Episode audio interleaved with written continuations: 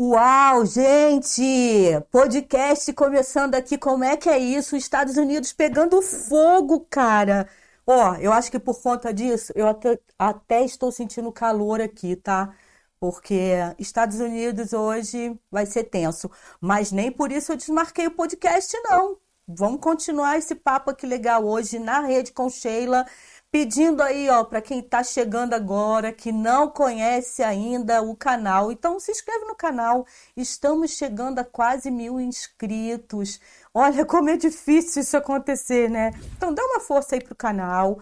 A gente está com aquela, é, não financiamento coletivo, mas aquele apoia-se que você pode apoiar aqui o nosso trabalho que não se trata só do podcast aqui, né? Na verdade, a gente tem o site, tem todas as outras redes onde a gente divulga diversos conteúdos. Então, assim, pô, ai, mas eu não tenho 50 reais. Cara, mas você pode ajudar com 5, 10 reais, quando você puder, todo mês. Enfim, fique super à vontade para fazer isso. A gente está tendo até que repensar aí como é que vai ser 2021, né? Tá todo mundo nessa pegada, com a gente não seria diferente. Então, se você puder dar aquela força apoiando aqui na rede com Sheila, você, por favor, faz o seguinte, ó, aqui na descrição do vídeo tem o link para o Apoia-se, para todas as nossas redes e também para o trabalho e para o, o perfil dos nossos convidados, né? Hoje aqui com a gente, Pablo Nomás e Bia Sabiá. Só que a Bia Sabiá não chegou, a Bia Sabiá se atrasou um pouquinho, porque Pablo está lá em São Pedro da Serra, que é um distrito aqui de Nova Friburgo, um lugar super bonito, super bacana. É, já estiveram aqui na nossa rede várias pessoas de lá tem uma pegada muito cultural, muito bacana, turística, né? É uma localidade também turística. E a Bia, que eu ia conhecer hoje, né? Que eu não sei exatamente onde Bia é, mas enfim, vou começar então esse papo aí com o Pablo. Pablo, você agora já está dividindo a telinha comigo. Estados Unidos está pegando fogo? Estados Unidos está pegando fogo, cara. Cuidado para não colocar fogo aí no seu cabelo, né? Não, é tudo ilusão de ótica. O fogo está longe do meu cabelo. Uau, ainda eu bem. Para botar fogo nos Estados Unidos. Cara, você tá sabendo, né? Hoje, querendo, né? Porque de repente, bicho grilo, assim, né? Que nem você, não tá muito conectado, mas hoje. tudo, bebê. É. Eu vivo política, assim, em detalhes, intensamente. Ah, é? Ah, Todo e dia que... são três, quatro, cinco horas de live no meu ouvido, enquanto eu lavo louça, enquanto eu faço qualquer coisa. Eu estou acompanhando o cenário. Então é mais do que eu. Eu só fico sabendo a hora que eu quero me conectar. Dependendo do dia, eu já não tenho mais essa pegada, entendeu? É, eu, eu, eu oscilei assim na, na minha vida. Eu sempre gostei muito de política, desde adolescente, assim. Com 15 anos eu lia bastante coisa. E aí eu oscilo entre momentos que eu desligo mesmo me desligo às vezes por anos, fiquei anos desligado, que é. Sabe, 2007, 2008, tava, realmente eu estava muito hippie, realmente eu não sabia que estava acontecendo nada. Oh. Mas hoje, hoje, por causa da internet também, né? É. Eu gosto bastante de acompanhar tudo de política, assim. Ah, então eu vou começar falando para o pessoal o seguinte, né? Contando a minha história em relação a você, porque foi uma situação curiosa. É, eu conheci o Pablo, na verdade, assim, eu acho que era perto de um carnaval, 2010. Ele estava na rua de Nova Friburgo, tocando violino, se eu não me engano, era violino, né? Acho que era violino, tocando violino. Eu não estava nessa vibe de carnaval. E aí aquele violino para mim, ai, coisa boa, todo mundo já passando com tambor, fantasia, e ele lá com o violino, então aquilo me chamou a atenção. Eu adoro o violino é, não não estava ali sabendo se estava tocando bem, se não estava. Eu, eu gostei do som do violino. E ele estava vendendo, até esqueci de pegar para poder te mostrar, cara. Você vendia um marcador, marcador de, de marcador de livro e eu tenho um que é com uma frase do Brecht. E aí, super bacana. E eu, por acaso, eu acabei de ler um livro que, que esse marcador estava dentro. Então, assim, ele, ele faz parte agora desses meus últimos dias. Ele Nada voltou. né? Olha que do- doideira. Aí nada acontece por acaso, o marcador de livro, de repente, é, o Pablo fez contato comigo pelo Facebook, pela minha, minha- uma das redes sociais, né? Apresentando a banda que ele vai falar com a gente, que é a Teco Porã, falando sobre o trabalho da banda. É, eles estão também por- passando por um momento de financiamento coletivo, que ele vai falar e tal, beleza. Quando ele começou a falar, eu falei, cara, mas eu conheço esse rosto de algum lugar. Mas estava assim, Pablo, no Facebook tá Pablo Carcará. Eu falei, cara, mas o cara não tinha esse nome, o que que é? Enfim, abstraí a história e a gente marcou um dia de conversar, fazer um teste, né? Porque eu falei, pô, será que rola de. Não sabia nem onde você estava, você estava em São Paulo, né? Quando a gente fez o teste. Então, aí eu falei, pô, depois que a gente conversou, agendamos e tal, eu falei, cara, eu já vi esse cara antes na minha vida, não é possível, não foi em rede social. Eu falei, eu acho que eu fiz um vídeo no comecinho do canal Culturanf, tanto que é muito difícil de achar esse vídeo, porque assim, eu- demorou muito tempo, aí eu mandei pra ele. Eu falei, putz, mas estava com Felipe, era Felipe Monteiro? Que é o seu nome de batismo, Felipe? Ah, então Felipe Monteiro é o nome dele de batismo e agora Pablo Nomas é o nome artístico. Ou o nome. É, o, na verdade, acho que mais para mim é mais do que artístico, assim. É, o nome, é, a- em muitos, acho que tem muitos personagens da história que em algum momento trocam de nome. Tro- E a- a- meio que, aspas, abandonar o nome de batismo é realmente é um. é- pode ser quase um ritual, entendeu? E acho que quem é da rua, tanto artistas de rua quanto as prostitutas, tem um nome de guerra, sabe?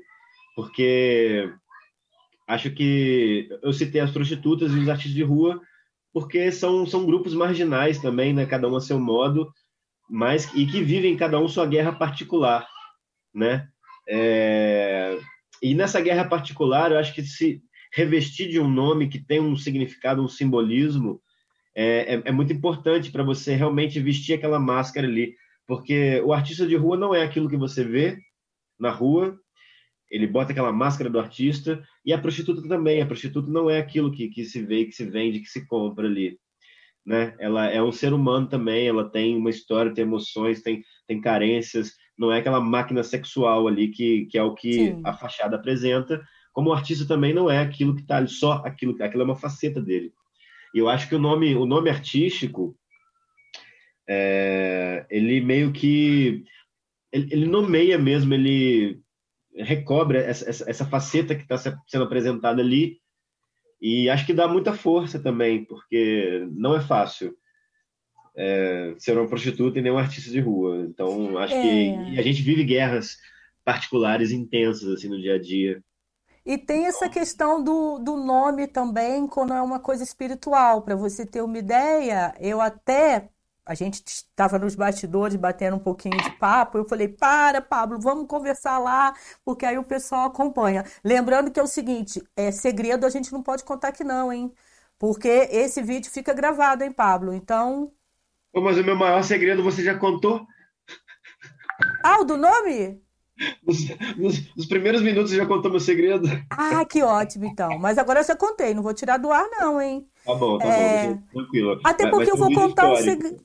Até porque eu vou contar um segredo também. Então, para fazer, para poder dividir com você, só que Tá. eu tenho um nome que não é artístico, é um nome espiritual que veio para mim num determinado momento e que agora, como eu estou voltando para o teatro, hoje eu andei refletindo sobre mudar esse meu nome. Olha que, cara, não é à toa que a gente está se encontrando, que é o Mirra Medeiros. Eu tô querendo usar esse nome para o teatro como Mirra Medeiros, é, mas não foi, não veio para mim como um nome artístico. Foi mais uma coisa espiritual mesmo, que é uma outra história. Contei outro segredo. Nunca contei isso aqui no podcast. Pronto. Pronto. Temos dois Segredos segredos agora. Pronto. O segredo de cada um. Pronto. Ô, Pablo, você é friburguense? Só para eu poder conhecer um pouquinho, já que a Bia não está por aí, assim. Você é friburguense, é paulista? Afinal de contas, onde é que você nasceu, cara? Eu, eu me considero um, um mineiro de Nova Friburgo. Ah, Eu sou mineiro, nasci em Minas Gerais, legal. mas a minha conexão com Friburgo é, é de outro lugar, assim. Eu me lembro, eu, eu sempre, eu tinha um irmão do meu pai, dois irmãos do meu pai que moravam, moraram em Friburgo, em Conselheiro, mas eu vinha para cá quando criança, assim, sabe? Eu nasci em Minas, morei em Minas até os 15 anos, mas com 7 anos, a minha idade de 7 anos, eu morei, na verdade, não é em Friburgo, ali depois das Furnas, Banquete, Sim. ali, an- é meio que Banquete, mas na estrada, né, cara? Eu- onde era a casa desse meu tio, acabei morando ali, então fiquei um ano e eu me lembro, quando eu ia visitar de criança, já ficar encantado assim com as montanhas de Friburgo, que apesar de ser mineiro, eu sou de uma área de Minas Gerais que não é muito montanhosa. É meio que mar de morro, não é aquelas montanhas famosas de Minas. É um outro lugar, chama Muriaé. E quando eu chegava aqui e via aquelas montanhas de pedras gigantes maravilhosas, assim, eu me lembro do meu encanto enquanto criança olhando Olha. aquele visual que para mim era inédito, né? Para mim não estava acostumado. E, e acabei. Aí com sete anos a gente morava ali, estudava em Conselheiro e, e depois voltei para Minas, né? E, mas eu acabei que, tipo, essa conexão com Friburgo nunca me abandonou. Com 15 anos eu voltei para cá, meio que fugido de casa, isso já é uma outra história. Uau. E, e depois voltei para Minas, aí voltei para cá e fui para Lumiar. Então, assim, eu me considero, acho que eu tenho uma conexão com Friburgo que é eterna agora, porque eu tenho dois filhos friburguenses, Ah, né? que legal. E são de Lumiar, eles são de Lumiar, basicamente, né, daqui de São Pedro, mas eles foram nascer em Friburgo, porque é onde está a maternidade, enfim. Então, são friburguenses, mas foram lá só nascer também, né? E São, são, são daqui de São Pedro, de Lumiar. É, mas assim, só para lembrar, porque esse povo, vou falar assim, porque eu amo o pessoal de Lumiar, então eles já sabem. Esse povo de Lumiar São Pedro da Serra, eles acham que eles moram numa outra cidade. Não é. Lumiar São Pedro da Serra são distritos de Nova Friburgo, mas eles falam, não, porque aqui na cidade, mas na verdade eles estão lá no distrito. Porque eu trabalhei muito tempo com turismo, Pablo.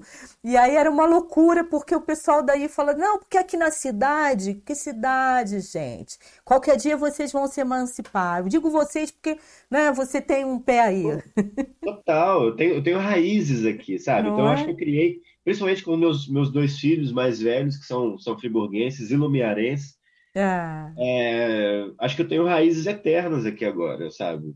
ai, que O lugar realmente é delícia. o lugar mais marcante da minha vida. Tem outros, acho que Minas, São Paulo e Friburgo, sim, é, mulher, são os lugares que, que meio que me definem, assim, sabe? Eu Que tenho três metades, uma mineira, uma, uma friburguense, então. É, e é isso. E, e, e aqui é onde eu finquei raízes mesmo. Morei muitos anos, tenho filhos, então acho que eu talvez eu ah, possa é. dar a volta no mundo, mas eu sempre volto para cá. Legal. Não, mas sinceramente, eu acho muito bacana isso de você eh, se identificar com várias, vários lugares diferentes, sabe? Não ter essa coisa assim da raiz. Você se identifica nesse momento porque é um processo, é, é um ciclo, e daqui a pouco é outro. Não ter muito isso e ficar à vontade. Eu acho muito bacana quem consegue. Eu ainda sou muito, enfim. Mas aí tem o tal da mirra que de vez em quando dá umas voltas por aí.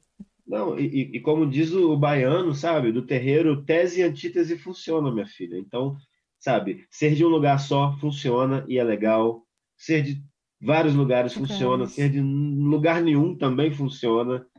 Acho que o negócio é estar bem ali, se sentindo bem naquilo que você sente mesmo, sabe? Sem Se se sentir sentir brasileiro preso. funciona, não se sentir brasileiro também funciona, por que não? Porque eu tenho que ficar nessa prisão, nesse quadrado de ser brasileiro, ser paulista, ser carioca.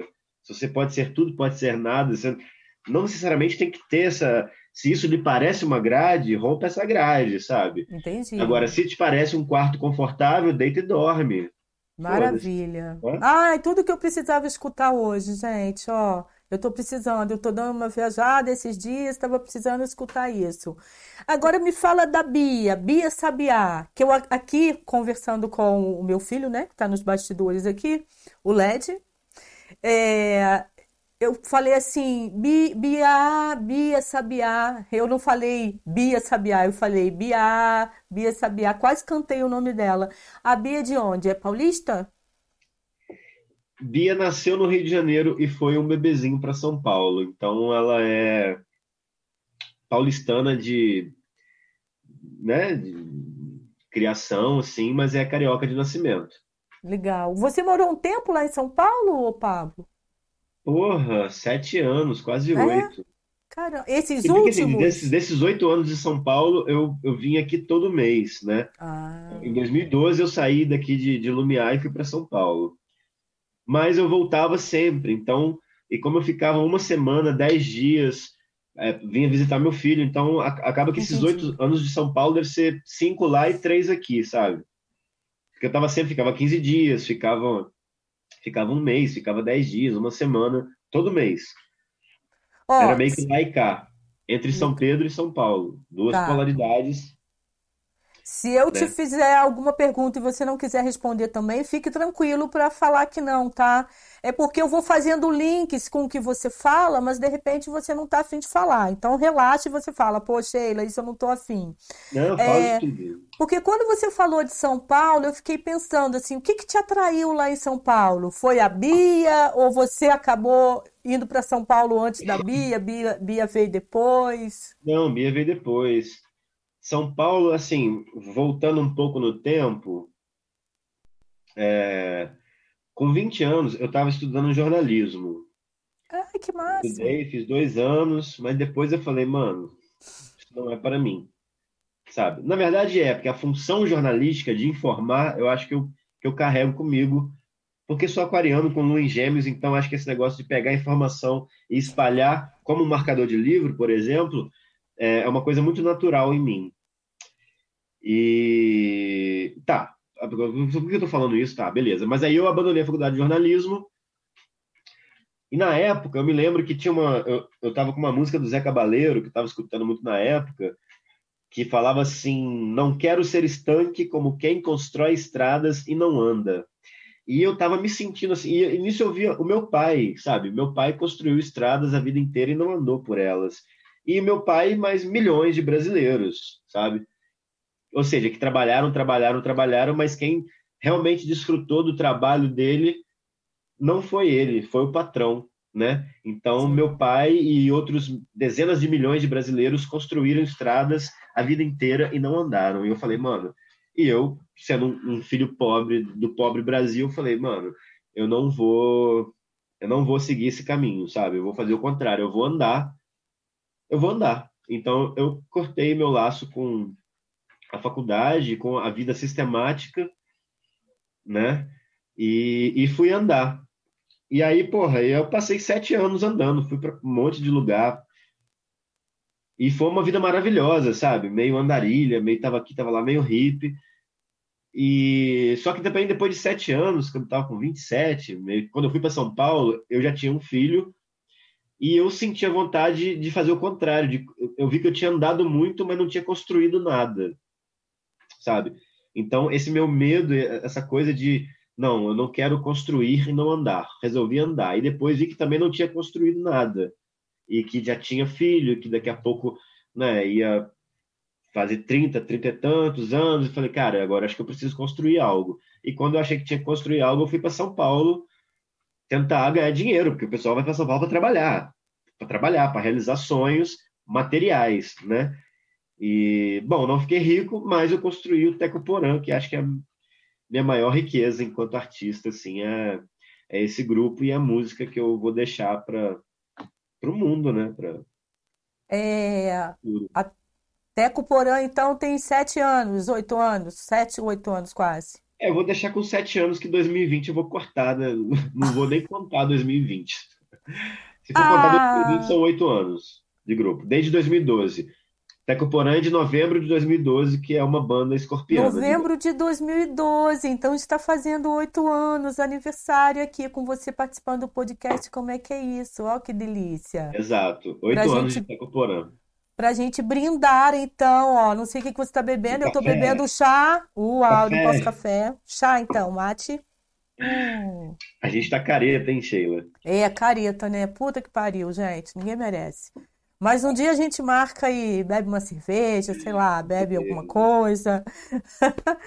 Pablo, você começou tocando violino ou você já tocava outro instrumento antes? E hoje o quê? Hoje você é, você toca violão de sete cordas, é isso? Na banda? É, na banda eu toco violão de sete cordas e bandolim ocasionalmente também. E, e o violino, né? O violino o violino, para mim, é um, é um, caso, nossa, é, é, tipo. Eu estudei violino na Campesina Friburguense, estudei durante um ano. Quando eu tinha 17 anos. Isso foi em 2002, 2002. Aí, quando eu fiz 18, eu comecei a trabalhar e eu tive que abandonar porque não dava para fazer os dois ao mesmo tempo, sabe? Por causa do horário. E eu só fui rever o violino sete anos depois, com 25. Que já tinha um filho, o Ike, meu filho que hoje vai fazer 12 anos, em janeiro ele tinha um ano e pouquinho tal. E eu lembro que ele com um ano, até no aniversário de um ano dele, acabou aparecendo um violino lá de alguém. E eu falei, ah, nossa, eu já estudei violino, toquei um pouquinho, deixa eu ver. E aí comecei a fazer um som, imagina, sete anos, você estudar violino um ano, que é nada. Passar sete anos sem tocar e depois pegar o violino de novo, é tipo, é um desastre, né? E, e foi esse desastre que você filmou na rua. Por quê? Uhum. Porque aí quando eu peguei o violino, mas eu, cara, eu fiquei emocionado assim, eu falei, caralho, que saudade, né? Por que, que eu não. Por que, que eu parei de fazer isso, sabe? E eu queria voltar a tocar. Mas com criança pequena em casa, a gente, artista, né? Artista de rua, é, né? vivendo uma dureza na correria, não tinha como parar ali, ficar horas estudando, porque tinha que trabalhar, tinha demanda, tinha que, sabe, fazer coisas em casa, coisa com criança. Então, eu falei, cara, não dá para ficar aqui, né, estudando violino enquanto a vida tá correndo, né? Não, não, não tô nesse lugar. Mas aí eu falei, porra, se eu tocar na rua, né? Porque eu sabia que existia essa coisa de tocar na rua com chapéu, lógico. E eu falei, porra, eu vou experimentar tocar na rua. E na primeira tarde que eu fui tocar em Friburgo, no Alberto Brown, assim, depois de anos sem tocar o violino, tava bem horroroso hoje olhando para trás, assim. Mas horroroso, assim, entre aspas. Porque é. o som poderia não estar tá bom, mas isso é muito relativo, né? Exato. Porque quem passa se, poderia se encantar. Acho que você se encantou, inclusive. Exato, cara. Eu acho é? que você conseguiu passar naquele momento a emoção, a simplicidade de estar ali, abstraindo o que estava acontecendo e dentro do seu mundo. Então, aquilo para mim, assim, é, foi um chamado, sabe? Dentro, foi uma conexão. Na verdade, foi isso. Foi uma grande conexão, né? Total. Total. E é isso, porque a arte está nisso, sabe? Havia muita emoção, pouca técnica, mas isso equilibrava de alguma maneira. E só sei que nessa primeira tarde eu ganhei uma grana legal, assim, sabe? Puf. Eu falei, mano, é isso bolsa de estudo, sabe? Eu vou tocar, que eu vou lembrar como é que toca, estudar na rua e as Posso pessoas ganhar dinheiro. E isso vai pagar as contas de casa, o aluguel, o mercado. Então eu falei, porra, perfeito, é isso. E aí voltei a tocar o violino. Isso uh, tinha 25, 10 anos atrás, um pouquinho mais então, 10 anos atrás. Foi exatamente quando é, eu que pelo menos que eu te encontrei, né? Não sei se foi a primeira vez, enfim, mas deve ter sido nessa fase. Foi, que se eu não me engano foi um vídeo de 2010, se eu não me engano. 2010 para 2011 por aí. Olha que doideira. Com certeza. Porque o Ike é de, é de 2009, então ele já tinha um ano, era 2010. 2010, com certeza. Então são 10 anos agora, completando mais de 10 anos que aí eu basicamente só fui fazer isso da vida, tocar violino na rua. Toquei muito, não estudei nada, mas toquei muito, sabe? É, mas o próprio tocar já é o estudo, né? Na verdade. E é muito legal, gente, porque é, não sei se você está ligado aí, que dia 5 agora é o Dia Nacional da Cultura, né? Dia 5 de novembro. Porque o meu site, que era o Cultura NF, fazia aniversário no dia 6, então eu, é impossível esquecer que eu sempre lidei com cultura. E esse mês eu resolvi, cara, você é o primeiro, né? Primeiro aqui do podcast do mês de novembro. E eu falei, cara, mês de novembro eu tô afim de falar só de arte, de música, de poesia, de teatro. Ai, eu tô afim de falar de arte, acho que. Ah, a coisa aqui fora, né? Fora do podcast está muito tensa, então eu quero falar sobre isso. Aí fiz contato, né? A gente acabou fazendo contato e tudo mais. Eu vi hoje no seu Instagram que você já tocou com a Tainara, a Thay Vermelinger. E eu tô, eu tô marcando com a Thay para vir aqui. Legal. Ela vai participar. A gente está fechando uma data ainda, das pouquinhas que tem. Amanhã a gente vai continuar esse papo. E o próximo, que vai ser no dia 5, vai ser com o Miguel Bevilacqua, que toca. Eu chamo de Maria Gorda, mas violoncelo, né? Cello, cello. Sim. É, e vai ser com o Miguel. Então, assim, eu tô adorando essa pegada de vocês por aqui, porque é uma outra, é uma outra forma de olhar o mundo. Lógico que é um perrengue do caramba. A gente vai falar sobre isso também, mas tem a arte por trás alimentando essa nossa vida meio, né? Sabe-se lá como, né, cara? Agora me fala da formação da banda, porque a gente tá aqui, eu tô falando de você também, mas né, vamos falar da banda também. Tem mais duas pessoas que participam da banda? Hoje são oficialmente mais três. É a Bia que canta, a Kinda que toca viola de arco, que é como um violino um pouco mais grave, e o Israel que toca violoncelo. Tá, é a Kinda Assis, né? A Bia Isso. Sabiá, que hoje coitada, ela, ela veio aqui ao centro de Nova Friburgo e ainda não conseguiu voltar. Quem sabe ela é, chega a tempo aí, aí, enquanto a gente está ao vivo, né? Vamos ver. Se rolar, vai ser ótimo. Porque, falando da Bia, a Bia foi é, a vocalista daquela música Passárgada. Gente, que música linda que é aquela. Jesus. Muito linda. Ela é linda, ela é linda.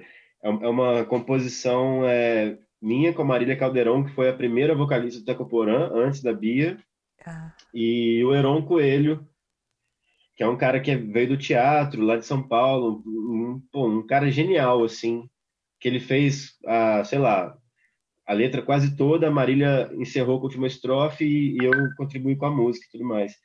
E é uma composição da Casa Barco, assim, a, a Casa Barco é a casa que a gente morou a vida inteira, o Tecoporã, até a pandemia. E, e aí essa música eh, vem de, vem de anos atrás, assim. Então ela foi, quando ela foi composta, tem, era uma outra formação, não tinha ninguém que estava no Tecoporã, que está no Tecoporã hoje, exceto eu, né? Mas era uma outra galera. Mas todo mundo que tocou na banda morou na casa, então é uma história, é uma simbiose, assim, bem, bem louca, assim, bem bonita também. ah, Da Casa e, Barco com o Tecoporã, meio que quase uma coisa só. E essa música faz parte daque- do disco Ana Maguaçu? Anamaguaçu. Anamaguaçu em, é, o, é o nosso primeiro disco, né? A gente tem um EP de 2014, mas o Anamaguaçu é o primeiro disco real oficial, assim. E que está disponível no YouTube, né? No YouTube e plataformas também, É? Spotify, Deezer. Tá. É. E, Anamaguaçu em Tupi é família grande. ah, eu Anamá, anotei. família Guaçu grande. E por causa dessa história da Casa Barco, né? Porque a gente vivia num contexto familiar, com certeza. Era, Casa era um... Barco é o quê? Tipo uma república?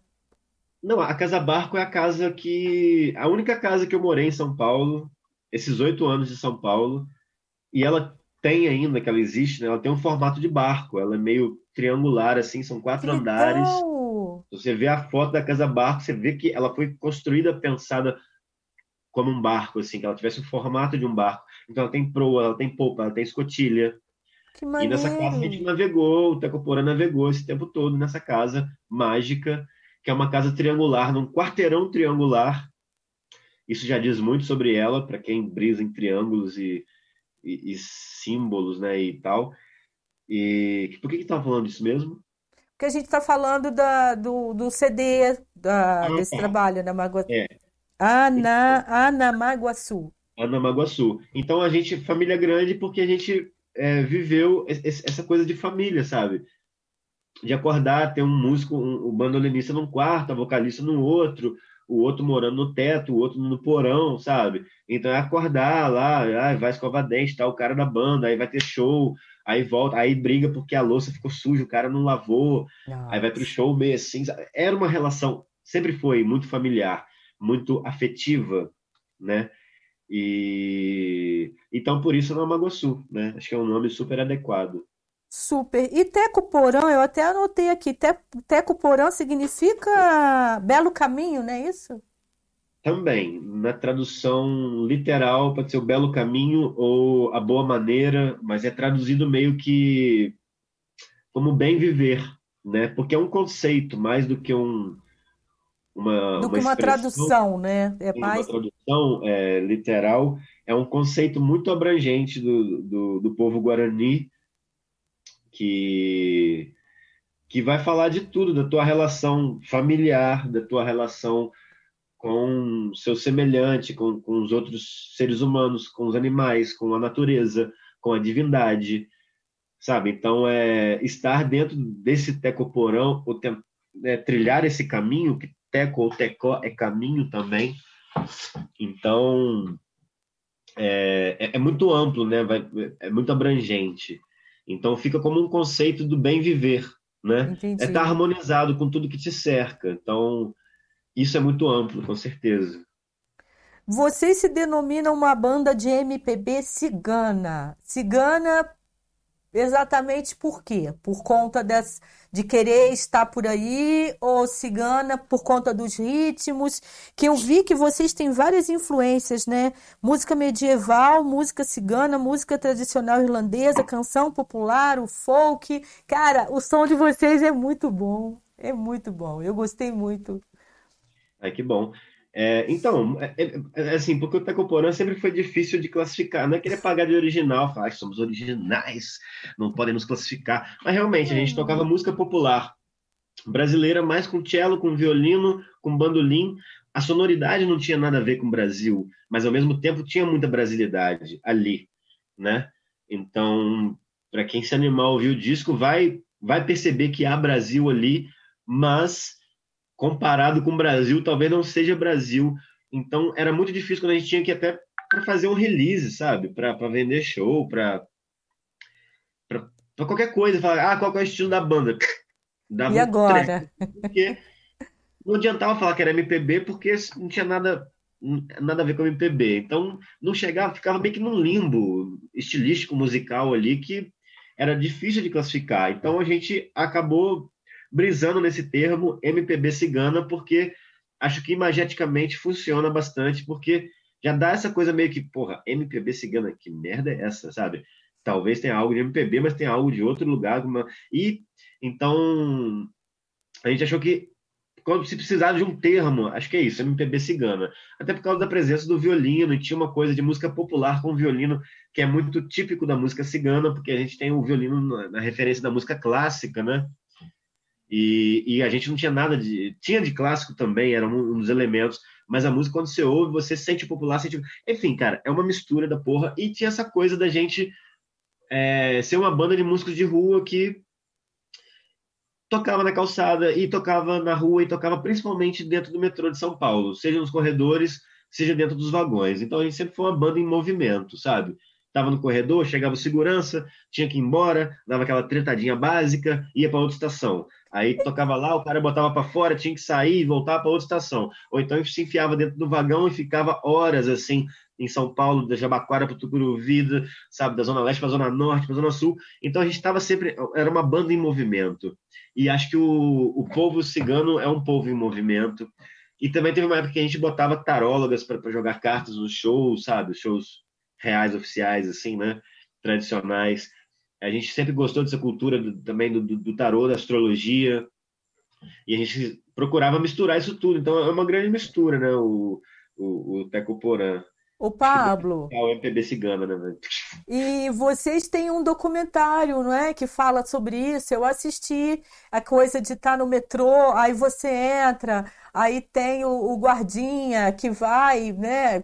Meio que implica, não pode. Aí uma das meninas ainda comenta: não, mas a gente sai por aqui, daqui a pouco ele encontra a gente de novo e a gente tá lá na pegada de tocar, né? É, é. é assim, muito legal. A coisa de insistir mesmo, eu quero meu espaço. Qual o problema? Vocês não estão fazendo mal algum. Tem muita resistência ainda, Pablo? Você. Assim, a gente está no meio da pandemia, eu não sei como é que foi lá em São Paulo para vocês. Mas antes, né, a vida real, a vida que já aconteceu em algum momento, mesmo estando em São Paulo, que é um grande centro, ainda tinha essa história de resistência? Tem, tem, porque o metrô é uma instituição público-privada, né? E, e, tem sua própria legislação. E dentro da legislação do metrô, que é estadual, né? É, não é permitido tocar. Então, é, então assim, para se mudar isso, não é, não é, uma implicância do guardinha, ele está, na verdade, cumprindo, Sim, cumprindo claro. lei. Você tem que respect the law, sabe? Sim. Então, ao contrário de N outros países, onde isso é é organizado, né? É, é, legalizado, é organizado. Tem uma curadoria em muitos lugares. Na França, por exemplo, o nosso primeiro violinista hoje mora na França e ele ele fez um tem um tipo um teste, assim, tem um nome específico, mas você faz tipo um teste para ver os caras falam, ah, não, isso aqui, sei lá, toca bem, é, beleza o outro não. É, é até uma coisa meio assim, mas enfim. Mas eles têm esse sistema lá que, que funciona. Então, é, é, é possível tocar, você está dentro da legalidade, você tem, tipo. E, e, isso em muitos países. Eu tive na Europa no passado, e, cara, eu tirei minha autorização para tocar no metrô de Bruxelas em meia hora, sabe? Opa. Numa outra cidade lá, uma autorização para tocar na rua saiu também menos de uma hora, ainda vem com tipo um cartãozinho, assim, tipo cartão de, de bancos. Né? Sim. Então, você, cara, você vê que, que bacana que isso pode funcionar, que isso não é todo. É muito atrasado, né? É muito atrasado você tratar a cultura, tratar uma coisa. Porque eu tava um dia no metrô, no outro dia o cara tinha que pagar 20 conto, 10 conto para ver o Teco Porã tocar, sabe? A gente tocou, mano, no, no, no Palestra Itália, no, no estádio, 10 mil pessoas. Não foram lá para ver a gente, mas era um evento que tinha 10 sabe? Então, tipo, a gente fez coisas maravilhosas e tocou em lugares, tocamos em São Tomé das Letras, tocamos no Festival de Inverno de Petrópolis, do Sesc, e a gente estava ali oferecendo a nossa música gratuitamente para o trabalhador, sabe? Para o povo pobre, oprimido da cidade, da Babilônia, que estava, sabe? Tem que pegar duas, três horas de, de, de condução para chegar no trabalho, depois voltar para casa. A gente tocava para esse público. Aliás, tá todo público, né? Ali você Sim. passa de tudo. Mas é, você pensar que um artista que um dia se apresentava num festival do Sesc, no outro dia estava tocando gratuitamente do metrô e chegava o guarda e botava para correr, é uma parada, é um atraso Louco, cultural é. tão tão baixo, tão vil. Você fala, mano, só podia ser do Brasil mesmo, sabe? Uma, coisa dessa. Enfim, mas é isso, é, é uma legislação e para você mudar isso vai ser um processo, porque não adianta desenrolar com o cara, o superior. Ou... Não, você vai ter que mudar a lei, uma lei estadual, que é a lei que rege o metrô. Então, é, é uma.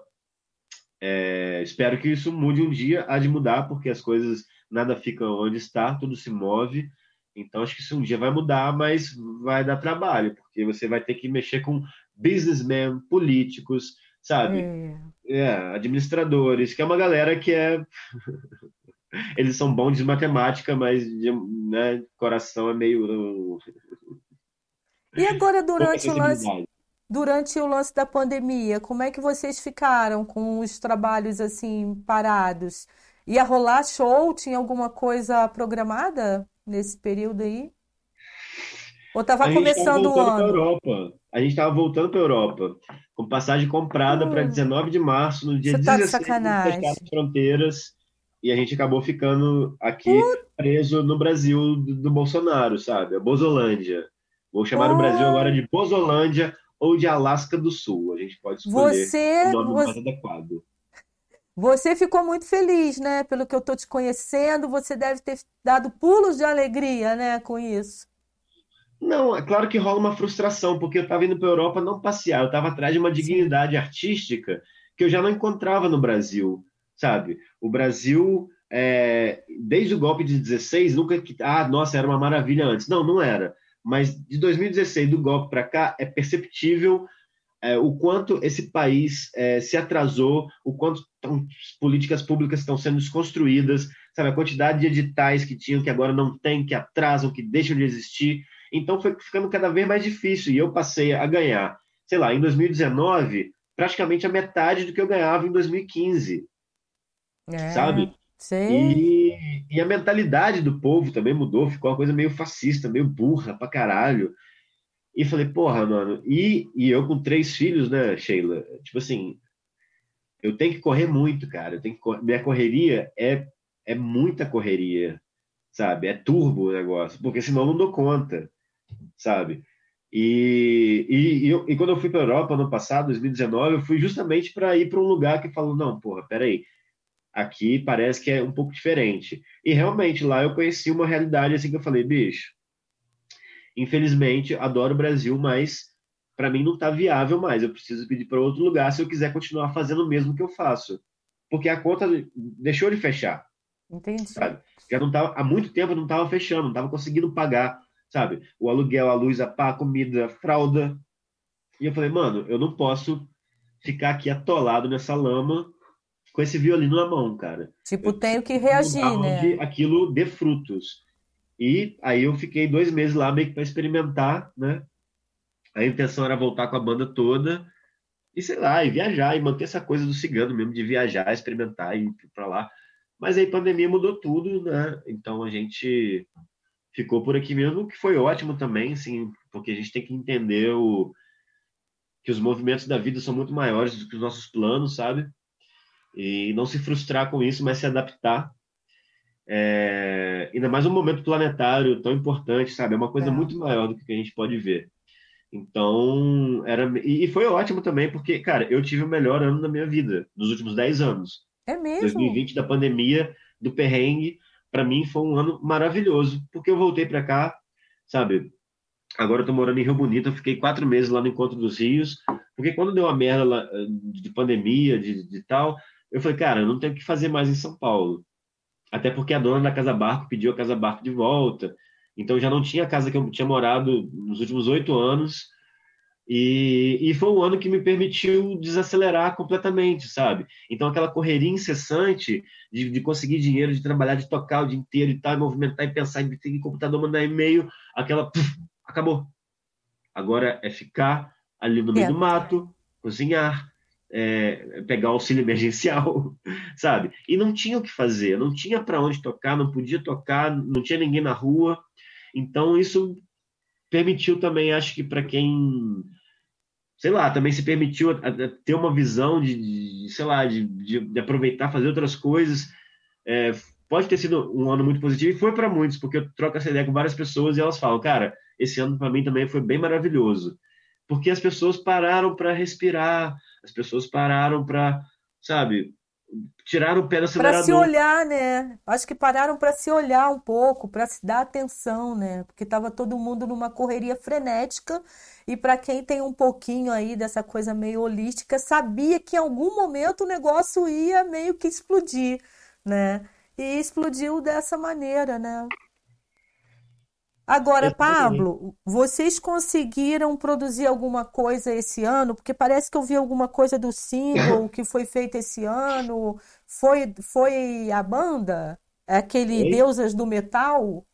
Ah, então, sim. É, a gente conseguiu gravar uma, uma música, não lançamos ainda, que vai ser a nossa única música aí de 2020. É, e pode até ser a nossa última música também da vida, sabe-se lá, no que vai ser 2021. É. Então, e é uma música que acho que tem tudo a ver com o momento. Ela já estava pronta, tem um ah. verso dessa música que foi depois de março, depois da pandemia. E que é um verso que fala baile de luva e máscara. É isso. Bailam os deuses do metal. A gente está bailando o baile dos deuses do metal de luva e máscara.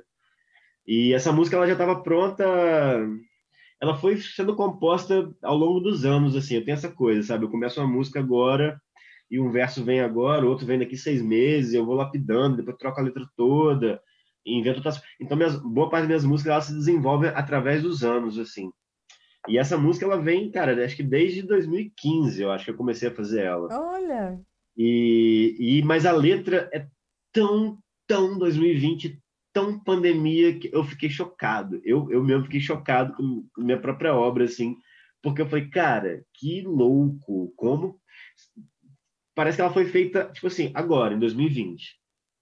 E nessa música eu acabei também utilizando uma uma fala que é do Eduardo Galeano, que é um escritor uruguaio que eu sou muito, muito, muito fã dele há muito tempo.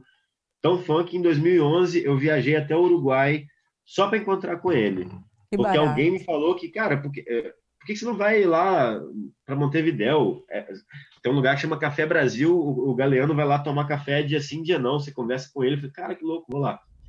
E acabei fazendo uma entrevista com ele, filmei e, e, essa entrevista tem 10 minutos, e nesses 10 minutos eu tirei alguns trechos para colocar dentro dessa música. E é incrível porque o Galeano, o trecho que eu peguei, ele fala de um rolê muito pandemia também. No final da música, eu coloquei um trecho dentro da música e outro trecho no final. E o trecho do final, ele fala que, é, resumidamente assim, né, ele, ele diz que a gente vive na sociedade do medo né? A gente é, é condicionado a ter medo e, e, no final ele fala que a gente meio que é condicionado a ver no outro, no próximo, naquele cara na esquina, uma ameaça, sabe? Um perigo, quando a gente deveria, na verdade, enxergar uma promessa.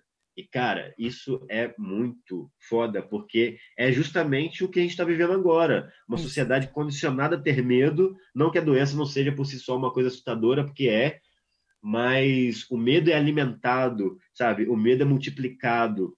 E, e a gente passou a ver ameaças. Realmente, como o Galena falou, o cara na esquina, e não só o cara na esquina, o cara na rua, a pessoa ali que você vai ter medo, mas seu próprio familiar, sabe? Então, por isso as pessoas pararam de se encontrar, porque o neto podia passar Covid para a avó, a avó para não sei quem, o cachorro para o gato. Então, a gente passou a ver ameaça em tudo, em tudo, sabe? Na comida que a gente compra, que tinha que lavar, e na pessoa que vem de fora era sempre ameaça, poderia ser o portador do vírus mortal que ia sabe, dizimar uma família, uma nação. É incrível, Nossa, né? é, muito do Pesado, é pesado. O, o, o baile dos deuses do metal é pesadíssimo. E a gente está bailando. E eles comandando a orquestra. Então, e é uma loucura que é uma característica mesmo de vocês, né? Porque as letras são muito é, fortes, são muito sentidas, são muito, é, vamos dizer assim, é, são cutucadas, né? Com essa linguagem aí das redes sociais, são muitas cutucadas, e no entanto vocês passam de uma forma tão suave vamos falar assim, por conta da, da musicalidade, né? Essa brincadeira, isso é uma Exatamente. proposta. Isso é uma proposta sua dentro desse contexto aí do Teco Porã? Como é que é? Não, ou, ou... é uma coisa natural, porque o Teco Porã surgiu com essa formação super suave, sabe? Sem baixo, sem guitarra, sem bateria, era sem percussão, violino, cello, é, violão e uma voz. Então as músicas não tinham como não ser suaves mas a gente sempre teve uma densidade no, na letra, sabe? Na no letra. tema. Então, é. eu acho que a gente sempre cantou sobre coisas muito sérias. É, a gente era uma banda meio séria, mas de som suave. Então, o nosso som era pesado não pela distorção, pela pegada bateria, era pesado no, na letra, né? Na, nessa cutucada aí que você falou. Passada de uma maneira super lírica, né?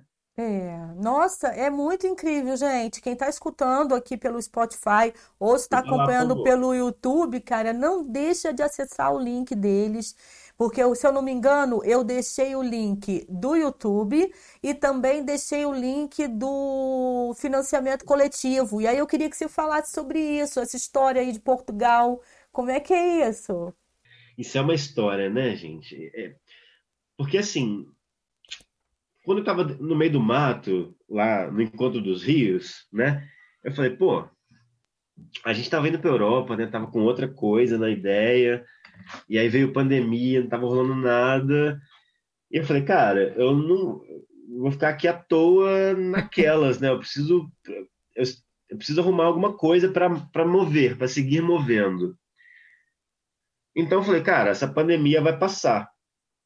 E quando ela eu quero voltar ao plano original, sabe?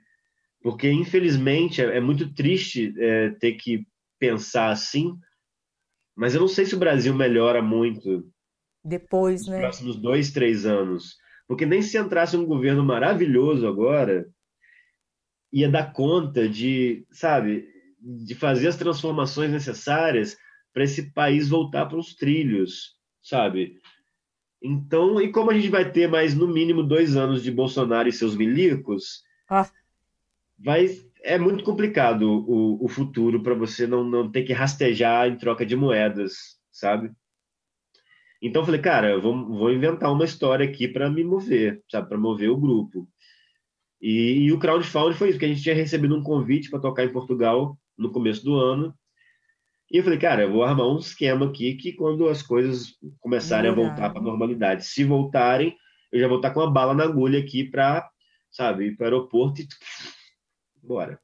E aí o crowdfunding em português. Né? É isso, né? A gente fez para uma plataforma portuguesa, porque pensei que nesse momento seria mais fácil arrumar uh, um dinheiro necessário em euros do que em reais e, e dialogando com uma galera de lá, sabe? Porque, pô, porque o Brasil, sabe, aquela coisa, tá todo mundo tão fodido, cara, quem, né? Tá todo mundo todo, né? Mas eu falei, pô, eu, eu supus que seria mais fácil é, trabalhar com uma coisa meio gringa lá, tentando captar recursos de lá. Eu conheci muita gente lá, né? E tem muitos amigos que são músicos e artistas também. Eu achei que dava para fazer uma, uma conexão aí, uma coisa nesse sentido. Sabe, para quando as coisas começassem a voltar, a gente tivesse uma grana pelo menos para pagar passagem e, e, pegar aí, porque de, desde quando? Desde Oi? quando tá desde quando tá rolando esse essa essa campanha? Então, tem uns 40 tem... dias, ainda falta mais 20, né? Ainda tem 20 dias, galera. Então é o seguinte, ainda dá para ajudar, né? Ainda podemos, e... né?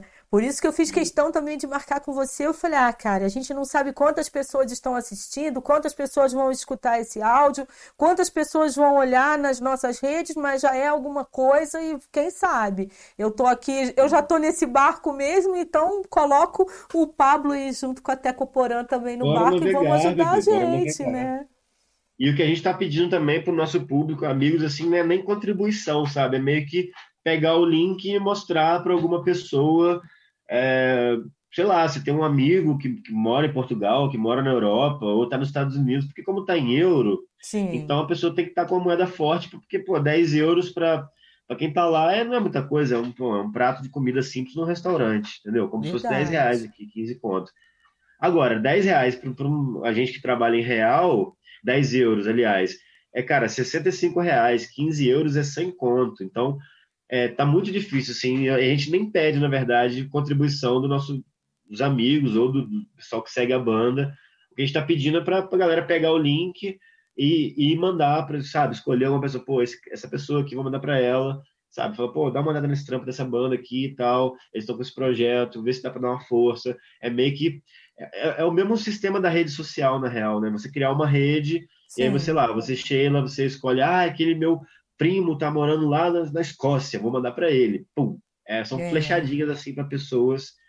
E tem funcionado, sim. A gente não, a gente tá com 800 euros lá, e mas precisa dobrar isso, né? Então, bora arregaçar as mangas e trabalhar. Bora arregaçar as mangas, por isso a gente está hoje aqui. O Pablo está numa casa com duas crianças. Será que elas dormiram aí, ah. Pablo? Quatro crianças? Eu, eu só vi duas, que naquela hora que você me mandou um videozinho, quatro crianças. Elas estão dormindo agora? Não, coloquei desenho. Eu segurei ah, o dia inteiro. para você bater um papo aqui. Pra gente poder bater um papo sem o caos, né? Que quatro crianças juntas, meu amor. Ah, mas faz é parte. É uma revolução, não é uma doideira. Cara, assim, muito gostoso de, de saber mais sobre esse trabalho, assim, é muita coisa bacana eu até tinha feito essa proposta, de repente, vocês tocarem alguma coisa, mas realmente, como sinal de internet, às vezes deixa muito a desejar. Tá super legal, assim, a sua imagem tá, ficou um pouquinho é, embaçada, vamos dizer assim, mas que a conexão tá ótima aí em São Pedro, ó, nem sabia que estava tão boa, porque São Pedro da Serra às vezes oscilava bastante, então por isso que a gente nem combinou nada. Então, assim, realmente, cara, fica o convite para vocês escutarem esse som super gostoso, vale a pena. E não só por conta da, do financiamento coletivo, mas por conta assim, se isso tudo passar, tem a possibilidade dos shows voltarem, né, acontecer. Não sei se vocês estão ligados nessa coisa da Lei Aldir Blanc, dos editais que vão rolar. Você está se sentindo à vontade, né? Eu falo você, mas é, representando aí a, a banda. Vocês estão se sentindo à vontade para participar desses editais e de repente fazer alguma coisa online, se fosse o caso? Porque parece que vem uma outra onda aí, né? A pandemia não acabou. Não, a pandemia não acabou, cara. A gente, assim, a gente tenta, né, cara? A gente tenta se inscrever em editais, mas é, é como a gente diz aqui na gíria, tipo assim, tem um fino para uma cabeçada da porra, sabe? Então, não, muita gente quer fumar, mas só tem um fino, sabe? Então, é, a gente tenta, escreve, a gente escreveu agora o Natura, escreveu o PROAC, mas, cara, é muito difícil, é muita gente e não tem para todo mundo. Então, tem muita panela também. É um pouco complicado isso aí, mas a gente tenta, né? A gente vai, vai tentando, vai tentando fazer o quê? É, como é é? Tinha uma música que falava novas perspectivas, poucas esperanças. Mas vamos, mas pode, é, é isso. É, mas a gente não pode desanimar. Você estava falando isso para mim, porque eu comecei hoje nossa conversa falando que eu estou um pouco desanimada, né? Por conta mesmo de, de trabalhar e remuneração e tal, e você falou, não, Sheila, não desanima não, o negócio tá difícil. Então, não. eu acho que é um apoiando o outro, na verdade, total. né? Total, total. Eu acho que é, não, eu não me desanimo quando eu falo isso, mas eu, eu tento manter uma, uma coisa meio também. O, o chinês, uma das frases do marcador antigo era tipo assim: prepare-se para o pior, não, espere o melhor, prepare-se para o pior e receba o que vier. Então, acho que isso é uma postura muito legal, sabe? Que é você estar tá consciente consciente do, do, da coisa, mas também ter fé que é, dentro de qualquer calamidade, dentro de qualquer adversidade, a, a magia da vida está presente e não abandona nunca. Então, é, por mais que o momento seja ladeira abaixo, mesmo nesses momentos a gente consegue fazer coisas maravilhosas e florir, sabe, dar frutos e seguir caminhando. Então, não é uma coisa, de, na verdade, de, de não acreditar, mas é de ter ciência que mano, o bagulho tá doido, mas a gente vai fazer o que for possível, sabe? O próprio 2020 é um exemplo disso, de, é. como eu tava falando, dentro do, do ano mais caótico, do, do, do sabe, do, último século da humanidade, coisas maravilhosas aconteceram para mim e para outros tantos, né, a nível pessoal, por mais que o cenário seja altamente caótico. E eu tive em São Paulo agora por três semanas, é, agora em, em outubro, e, cara, foi chocante ver o que se transformou aquela cidade, assim, sabe? É. é. Então, mas mesmo dentro disso aí, a gente segue. A magia da vida, não, ela continua, né, cara? Acesa. A chama da vida continua acesa, então a gente nunca deixa de acreditar. Mas, bicho, quando você olha para o lado, aquela coisa, você vê, porra, só tem merda. Agora, deixa eu te fazer uma outra pergunta em relação assim, às composições, né? É, você falou que vai escrevendo ao longo do tempo, mas rolou alguma em especial, alguma composição? Que aí você o quê? Você faz a letra e a música? Tem algumas que são letras e músicas suas? Sim, tem. É... Aí agora rolou nesse período aí da pandemia, você conseguiu fazer uma que você. Opa! Avisando aqui a hora do meu remedinho, a minha homeopatia. É, você fez alguma durante, ou a banda teve, que foi exatamente nesse período agora, de março até hoje? Não, é, eu, a gente é uma banda que compõe coletivamente também, assim, é, a Kinda veio com, com músicas novas, umas duas ou três, que ela, porque a gente ficou muito separado nessa pandemia. Eu, eu vim aqui para Friburgo, então desde abril que eu vim para cá Então a gente se viu pouquíssimo, assim, sabe? Eles vieram visitar uma vez, a gente foi lá uma vez. Então foi um. Mas a Quina veio com composições novas. Eu meio que estava finalizando é, Deuses do Metal. E tem umas composições também do Caio que, que acabou saindo da banda também em dezembro. Eu quero bandolinista, né, e compositor e vocalista também. Então ele, ele também deixou algumas composições assim que a gente já vinha ensaiando. Então tem material novo, mas assim é, desse ano mesmo é pouca coisa, mas a gente tem um material assim que dá para fazer mais um disco, né? Que tipo Uau. gostaria de fazer esse esse disco ainda. Ai, cara, eu desejo muito que ano que vem, né, tenha festival de inverno, coisas que a gente não teve e que eu possa estar presente, né, algum show de vocês. Vou ficar muito feliz. É a primeira é. vez que a gente está conversando, na verdade, né? Porque lá naquele dia na rua eu só fiquei escutando você tocar e que se para mim não não estava fazendo, não não percebi que estava assim ruim a ponto de querer gravar, era aquele contexto. Então assim, embora a gente tenha acesso pelas redes, né?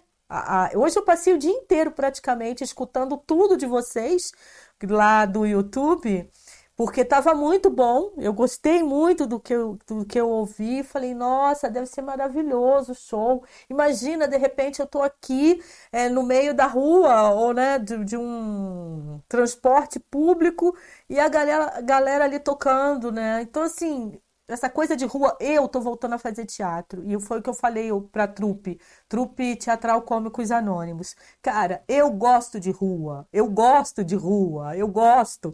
Então, assim, lógico, a gente quer palco, quer a bilheteria garantida, quer vender aquele espetáculo, a gente quer isso, né? Hoje em dia, online, plataforma, cobrando ingresso, sim. Mas eu também gosto dessa coisa de dividir, que público é esse que tá tá te vendo, que mensagem você tá passando. Então eu gosto muito da coisa de rua. É, acho que te dá um outro. faz você ficar assim mais ligada com as coisas, mais próxima, né, do, do ser Total. humano. E, e, é uma, e é uma tradição muito, muito antiga. É. é. a arte de rua talvez seja a tradição dentro das artes da mais antiga, porque ela vem de uma época que não haviam teatros, não haviam casas de shows, era realmente nos vilarejos tinha os artistas itinerantes, né, os bardos menestréis, uhum. que passavam de cidade em cidade fazendo seus espetáculos sempre na rua. E então essa tradição do, do chapéu, isso é muito antigo, isso é milenar na real. É. Olha só, eu não tenho chapéu, mas eu, eu passo meus bolsos. Você viu quantos bolsos eu brinco? Porque só vem, vem muito artista aqui, né, participar do podcast. Eu falo, vocês costumam passar o chapéu, ó. Eu coloco à disposição os meus bolsos. Tem vários. Quem quiser contribuir, ó, cabe um monte de notinhas aqui. Ao invés de colocar na cueca, por favor, vocês arrumem dinheiro limpo. Que isso, e... Sheila. A corrupção e... no Brasil acabou. Pelo amor. Agora não tem corrupção mais, você não viu? Congelei. Isso. Congelei, né? Ai, meu não, Deus. Imagina, o Bozo falou que ele acabou com a Lava Jato porque agora não tem nem corrupção para investigar. Olha só. Aí o negócio vai ficar feio. Não, eu só quero ver Estados Unidos. Quando a gente terminar aqui, eu só quero ver o que, que tá rolando lá, enfim. Ai, Pablo, é. ó. É. Oh. Você acha que vai. Olha, eu acho que, está, vai, acho que vai levar dias essa coisa, tá? Será? Hoje, ah, não. Eles têm um ah. sistema eleitoral muito complicado. É, Nossa. É, é, eu sei. Muito, muito esquisito, né, nas suas raízes.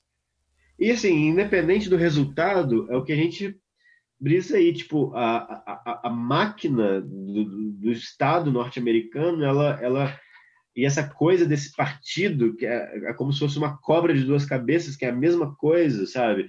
Republicanos ou democratas é, é, tipo, no final das contas é a mesma coisa. Talvez um seja um pouquinho mais suave, mas infelizmente nada, nada vai mudar.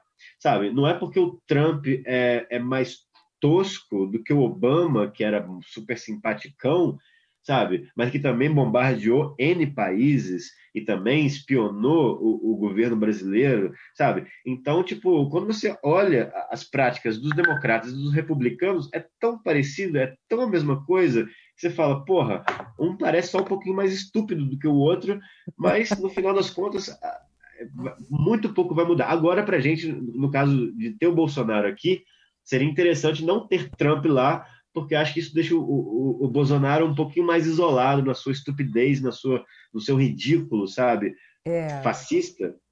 Então, realmente, eu gostaria muito que o Trump não se reelegesse lá. Mas, no final das contas, o Biden vai vir e vai bombardear quem tiver petróleo e vai financiar golpe de Estado aonde for interessante, porque essa é a prática do Estado norte-americano há séculos, né, cara? Atravessa os séculos 21, 20, sabe? A gente, aliás, começou o ano com, com os Estados Unidos matando um general iraniano Dois por motivos que pessoas nem desconfiam.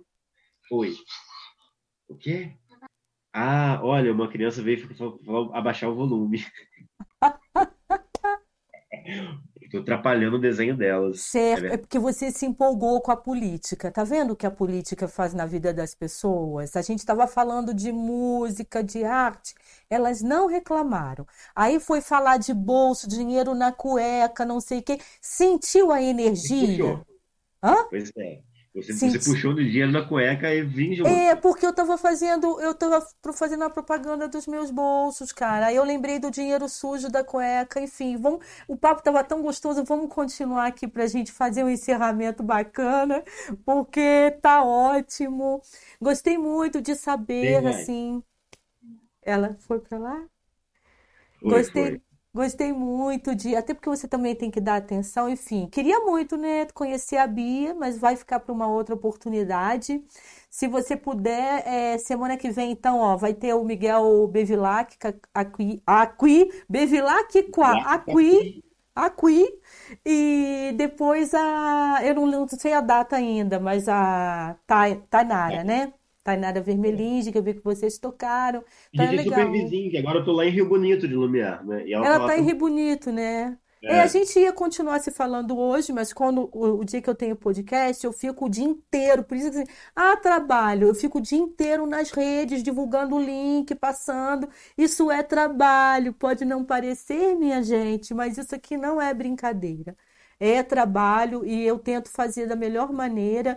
Assim, Gratidão por você estar aqui falando da Tecoporã. Se pudesse ser todo mundo junto, lógico, eu ia amar, mas por conta da coisa técnica mesmo, você já não ia estar mais em São Paulo também. A gente chegou a conversar sobre isso.